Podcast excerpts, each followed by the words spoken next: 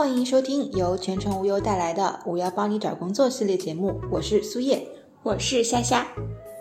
经历过这段特殊时期，想必大家已经看遍了各种公司节约成本的手段，也知道了哪些公司是真的能打能扛，哪些公司是花架子。而评价一个公司对员工好坏的标准，也简单粗暴地被划分为了：好的公司可以涨薪，甚至福利还能升级；一般的公司能不降薪、不裁员，一切照旧；惨的公司呢，福利免谈，减薪、裁员、拖欠工资倒是一个也不少。可能大部分人觉得最坏的情况也就是裁员了。但其实能走正常裁员程序的公司，也已经算是手下留情了。变相裁员逼你自离，才是个中高手。不信你看，广告业六年从业者小 C C 吐槽道：“市场大环境不好，我们行业受到的影响是很大的。其他公司发展状况不佳，没有广告预算，我们也没有什么生意。”我已经连续两年没有拿到年终奖了，公司效益不好也没啥办法。但最近真的太夸张了，公司宣布全员降薪，我本来以为最多减半，结果上个月到手工资只有三千元。要知道我的工资原来是过万的水平啊！看看房贷、车贷、孩子的各种开销、家庭开销，工资再按这个数发下去，这日子真是没法过了。马上开始投简历找工作。近期公司降薪已经不是什么新鲜事儿了，体面一点的只让高管限时降薪，捉襟见肘点的就全员一起降，甚至还有说好不降薪，半个月后立马反悔的打脸式新闻。临近公司的生死存亡时刻，面子也只能靠边站了。而前程无忧最新发布的职场人薪资满意度调查显示，有百分之五十七点一的在职受访者因为疫情薪资受到了影响。覆巢之下安有完卵？多数公司在计算了成本之后，估算出降薪是当下最优的解决方案。员工呢也只能选择被动接受或者离职走人。只是特殊情况下的权宜之计呢，当然情有可原。但是，一旦情况好转，希望公司也不要亏待了共患难的员工才好。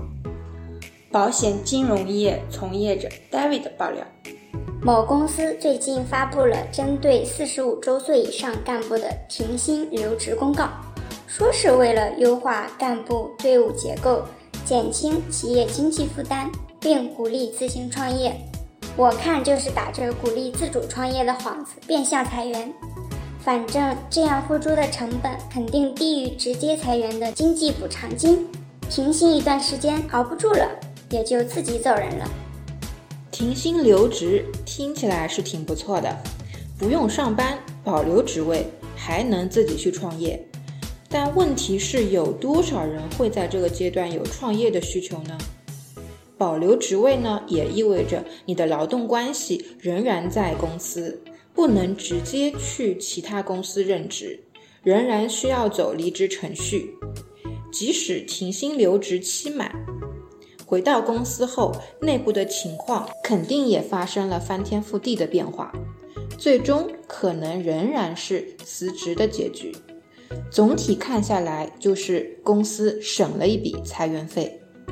某行业销售露露诉苦：我们公司倒是没有说要裁员降薪之类的，但也能明显感觉到一股低气压，还有一些令人担忧的变化，比如 KPI 又变高了，明明业务量少了很多，加班的人却变多了，都在拼命找客户，考核要求变严格了，两次不达标就面临解约，知道公司要生存。但我感觉自己也要逼得做不下去了。卡绩效是很多公司在进行团队优化时会进行的操作，但要注意的是，太过头了也容易违法。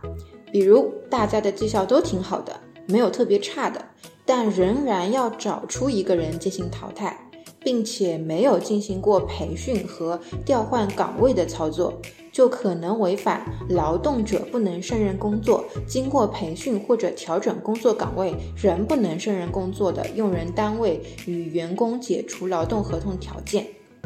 汽车行业 PR 从业者 Tina 感慨：“我在这家公司成长了很多，从小透明做到主管的得力下属，也积累了不少经验和资源。”本想跟着主管好好做下去，还挺好的。结果遇到了公司内部组织架构调整，主管被逼走，空降领导一心想着重用自己的心腹下属，也不说裁员，就把我手上的工作和资源都分走了。眼看我的绩效考评也捏在他手里，之后一定闹得很难看，真想一走了之算了。架空工作权限、封闭晋升渠道是上层想逼走一个人时常用的做法。遇到这种情况，大多数人都是有苦难言，真是应了“要么忍，要么滚”这句话。而即便忍了下去，大概率也很难长久。建议骑驴找马找下家，避免死磕。本期节目到此结束，谢谢大家的收听，我们再见。